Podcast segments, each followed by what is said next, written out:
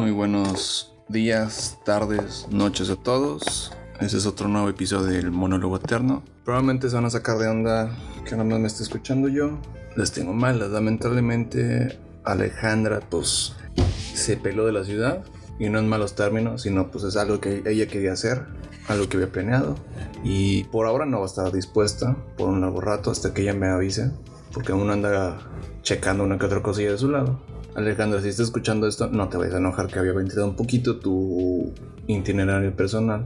Así que por un ratito va a ser show de un solo hombre, así como empecé.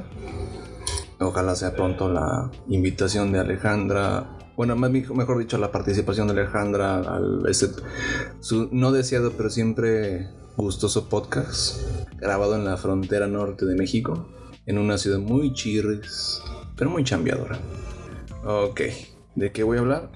Voy a hacer una pequeña introducción. Ahorita que estamos hasta el moco de servicios de streaming, que tu, que tu Netflix, que tu Disney Plus, que tu Movie y ahora recientemente HBO, HBO Max, que anteriormente era HBO Go, pero fue, digamos que la primera iteración fue un fracaso total porque se quejaban de que le fallaba mucho la transmisión y que no se ponía disponible fácilmente y todo el pedo y pues bueno, ya mejoró. Había una promoción de que si eres de los primeros que se suscribía el, primer mes de, iniciar operaciones o servicio mejor dicho, eras acreedor de un súper descuentazo de pagar casi 80 pesos al mes. Y yo la neta no me puedo aguantar porque pues pagar 80, meses, 80 pesos al mes pues es muy bueno ahorita que hay un chorro de cosas y, está, y son gastos babosos muy tentadores, pues no me aguanté y pues órale va. Ahora hay un pequeño problema. O mejor dicho, ya un dilema moderno es ¿qué madres ves? Porque ya lo, dije, ya lo dije, tienes Netflix, que tiene un catálogo muy, muy ponchado, pero cada vez más, más endeble en la calidad de sus productos, lo cual es una pena. Es una pena y es, ya lo podemos agarrar como ejemplo de inicias poca madre y acabas mal. Disney Plus, pues se puede decir como el primer este, copión del concepto de, ah, ok, ya sé cómo funcionas, ya que sé cómo trabajas, ya sé cómo distribuir tus productos, perfecto, ya te estudié, muchas gracias, ya de aquí me separo yo, pásate a la chido y bye. De ahí va derivando cada vez en otras este, plataformas de streaming, el de Peacock, que es de este, ay, no me acuerdo qué pena. Ahorita se los busco. Sorry, pero van a estar escuchando el teclado. Y que es este pavo real. Creo que es de NBC, si no me equivoco.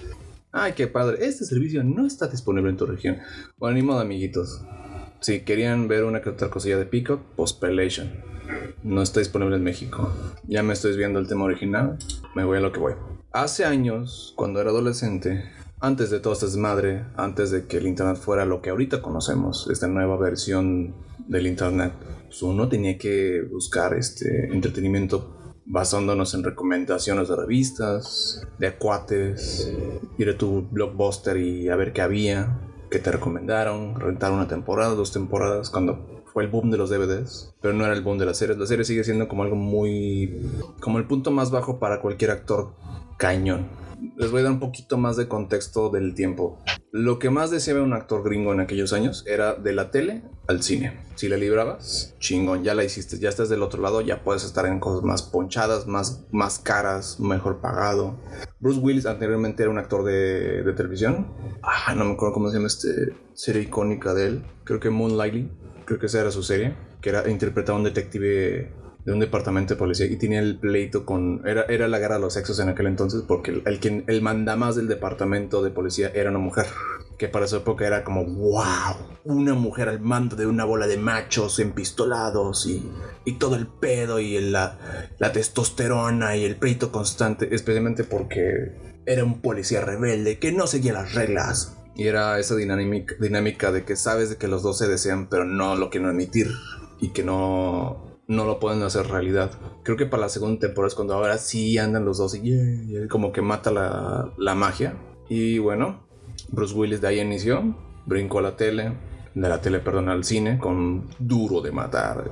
Y se ha convertido poco a poco en ese lapso de tiempo, en los 80s y 90s, un gran actor de... Bueno, no, no un gran actor, es un actor que depende más del trabajo del director que del mismo Lo digo porque en donde sí puede lucir como un actor de drama es este en 12 monos, 12 Monkeys, 12 Monkeys, perdón, de Terry Gilliam, que si no la visto venla, es una joya de, de cine, es una joya cinematográfica, una gran película de ciencia ficción, un poquito confusa, porque Terry Gilliam como le chifla a los loquitos, la gente loca, pero con paciencia y con tiempo le pueden entender a qué va. En esas fechas, HBO empezó a hacer series mucho más avanzadas, de mejor calidad en cuestión de drama.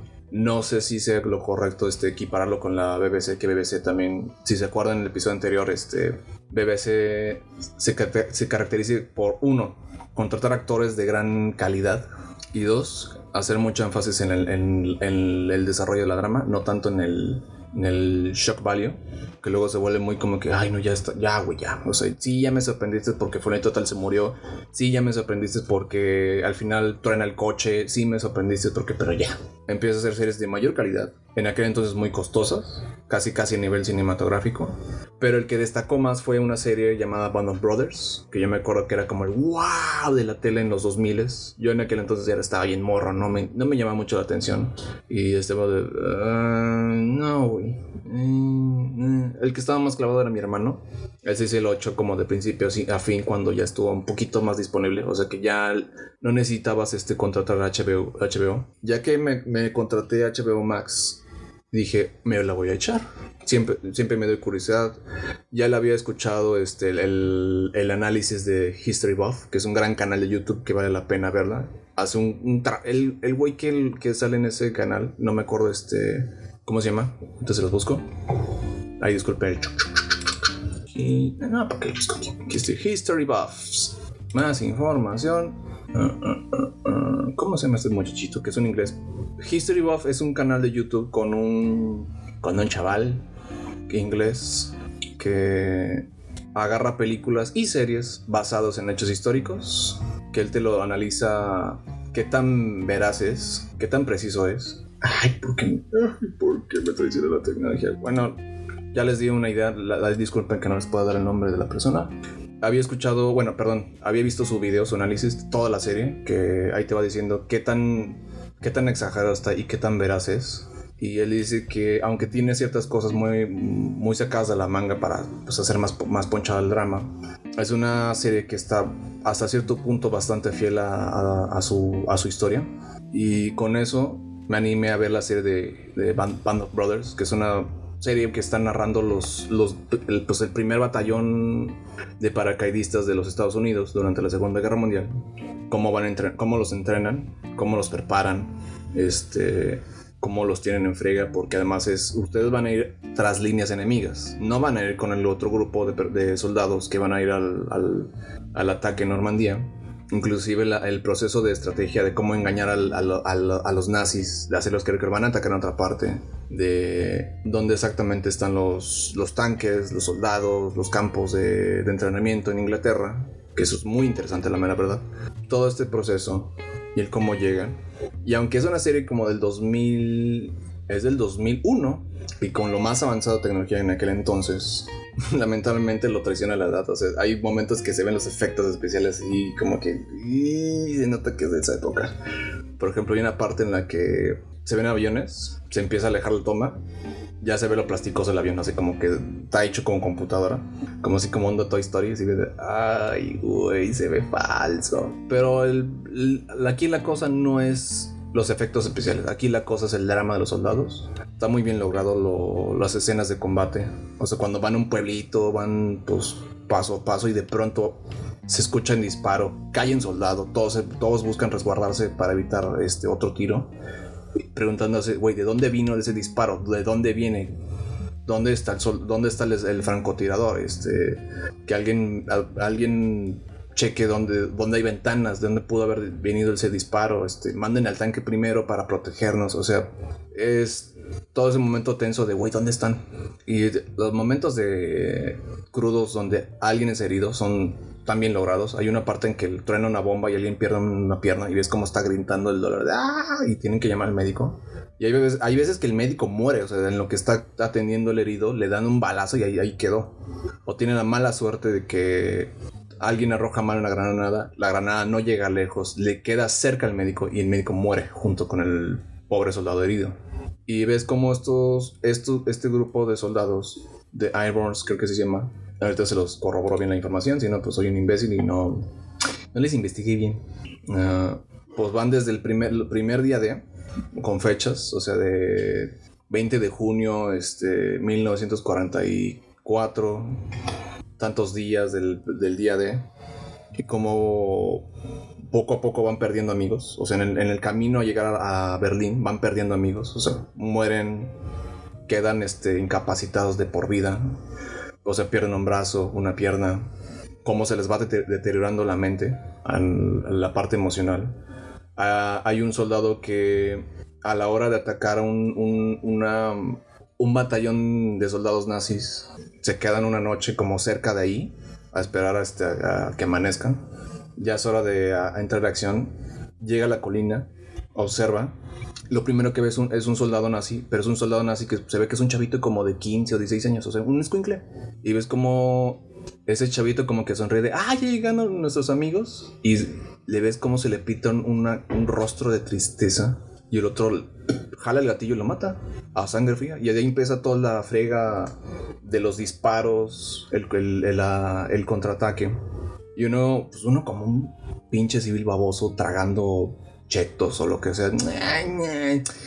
Como quiero yo estar muerto, iba a morir ese güey. Sí, pero uno que no jala el gatillo. Para lo pobre hombre que tuvo que jalar, el gatillo, darse cuenta que le quitó la vida a un pobre niño, se lo lleva de por vida.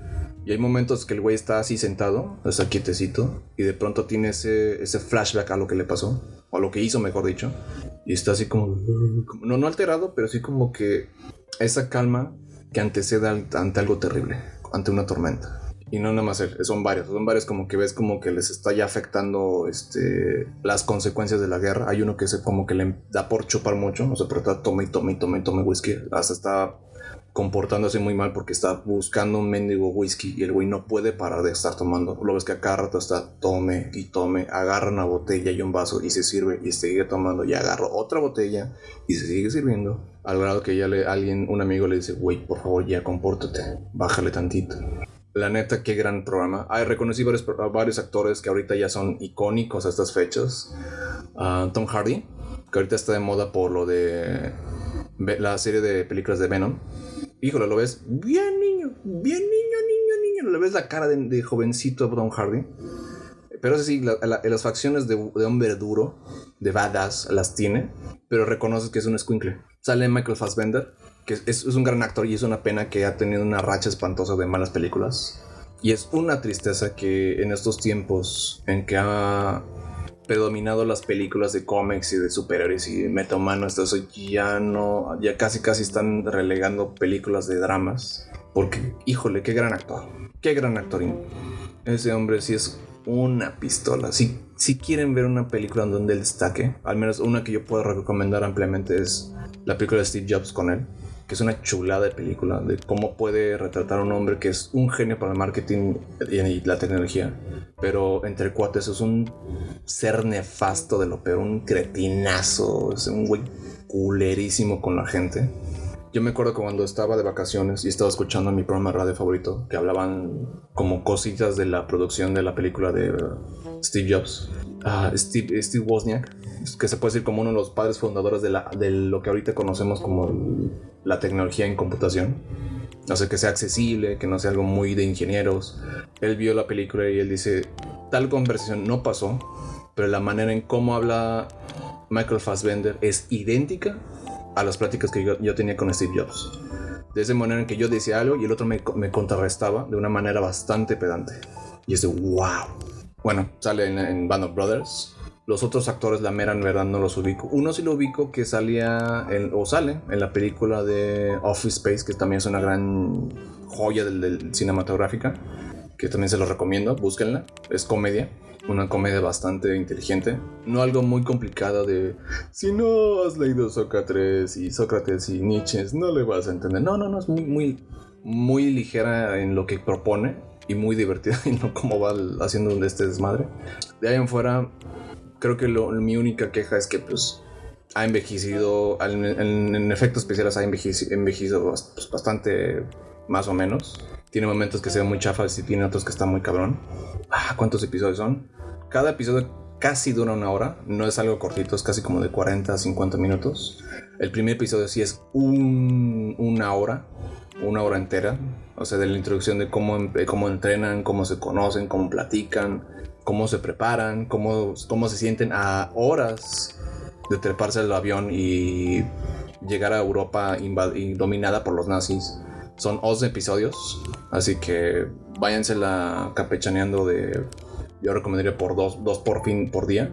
O sea, un, uno, dos al sábado y dos el, domingo. O si gustan, se la pueden echar un fin de semana. Si no tienen nada que hacer. La neta, yo lo disfruté. Y ahorita que estoy, pues ya un hombre muy grande de edad, con mucho conocimiento y, y comprensión de lo que te puede causar este, estar en la guerra. Y no, no es que yo haya peleado en la guerra, pero sí he leído bastantes artículos de gente que ya cuando se les pasó la adrenalina, ya cuando no están en trincheras, cómo les cuesta trabajo recuperar esa vida tranquila de civil. Antes de que inicie un episodio o arranque el, el melodrama del episodio, pasan fragmentos de las entrevistas de los veteranos, como ellos están contando de a mí, este, ya me enlisté porque pues iban, iban a pagarme 50 dólares por, no sé si por hora o por día dije, va, le entro. Así como si le valió más si podía morir o que es muy riesgoso. porque eh, en History, Buff, History Buffs, este muchacho, él cuenta que la división de paracaidistas era muy peligrosa. O sea, era una, había una alta probabilidad de que morías. Digo, ibas a rebasar este, líneas enemigas, así que había una alta probabilidad de que te puedes morir. Pues el otro güey le valió de, ah, pues voy a cobrar 50 dolaritos por hora. Chingón, güey. Entro, y otros sí lo hacían de una manera más noble, o sea, de, no, pues yo sí quiero defender este, las libertades, yo le entro, este, no tengo miedo. Pero ahí te das cuenta que a final de cuentas todos esos hombres que estuvieron ahí eran granjeros, mecánicos, ingenieros, maestros, taxistas. O sea, era de todo y se enlistaron al ejército y muy probablemente muchos de ellos no regresaron. O no regresaron enteros. Hay un episodio en la que están buscando un nuevo relevo para, para ser este capitán para capitanear el, el, batallón. Ay, disculpe mi ignorancia bélica, no sé cuál es la diferencia entre batallón, legión y... Bueno, escuadrón es un grupo chiquito, pero de ahí en adelante ya no sé más. Bueno, alguien que pueda liderar al, al, batallón de paracaidistas. Y todo el mundo le apostaba, ah, fulanito tal. Ese güey lo conocemos, él nos conoce, él siempre estaba preguntando cómo estamos, él siempre checa que estemos bien, que tengamos todo. Pero algo terrible le pasa a él que lo vuelve inefectivo para liderar. No me atrevo a decir más porque la vale la pena ver esa parte. Vale la pena toda la serie. No, no quiero ser muy explícito en qué pasa y qué no pasa. Porque es una verdadera pena. Todo es, creo que son como cuatro o tres episodios de como de esa parte de la historia en la que están defendiendo una, una, una región de Europa tienen que aguantar de todo, no tienen tantas balas, no tienen tantos este, suministros médicos, y a cada rato los están atacando. Ves como ellos tienen que lidiar con eso, con carencias y además defendiendo un puesto importante, punto estratégico, y cómo los está este, afectando mucho a nivel mental, porque técnicamente no descansan, no están descansando plenamente, están muy alterados. Y es una gran historia esa la que se cuenta. Creo que no tengo más que agregar a, respecto a la serie, salvo que vale la pena verla. Ahora, después de esa, ya me brinqué a The Pacific, no la he vuelto a ver, solo he visto el primer episodio. No sé si será porque como ya vengo de una cosa, como que ya estoy, este, como que no espero más. Sí tiene sus momentos de Pacific, pero no me atrevo a dar una, una reseña más ponchada porque un episodio no es nada. Igual es una serie que creo que salió como tres o cuatro años después del de Band of Brothers. No, es que en este caso habla de la guerra del Pacífico, o sea, cuando van a enfrentarse contra Japón. Sí pude este, reconocer un actor. Ah, mira, sale Rami Malek. Ay, ¿cómo se llama este? El que fue de Punisher en la serie de Netflix, que es, híjole, qué pena que esa serie pues, la hayan matado de una manera muy fea. En vez de en, buena, en, en buenos términos y con un bonito final digno, la neta le dieron cuello a las series de, de Marvel, de Netflix.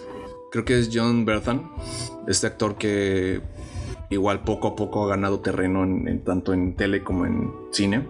Si no lo ubican por lo, por Punisher, la serie esta que sacó Netflix, este, lo pueden ubicar como el drug dealer en Wolf of Wall Street, cuando el personaje de Leonardo DiCaprio, que es Jordan Belfort, el personaje, lo quiere invitar a ser estos güeyes que venden acciones, pero uno desistió como que, mejor me va mejor este, vendiendo drogas y tachas para aumentar fuerza muscular que vendiendo acciones.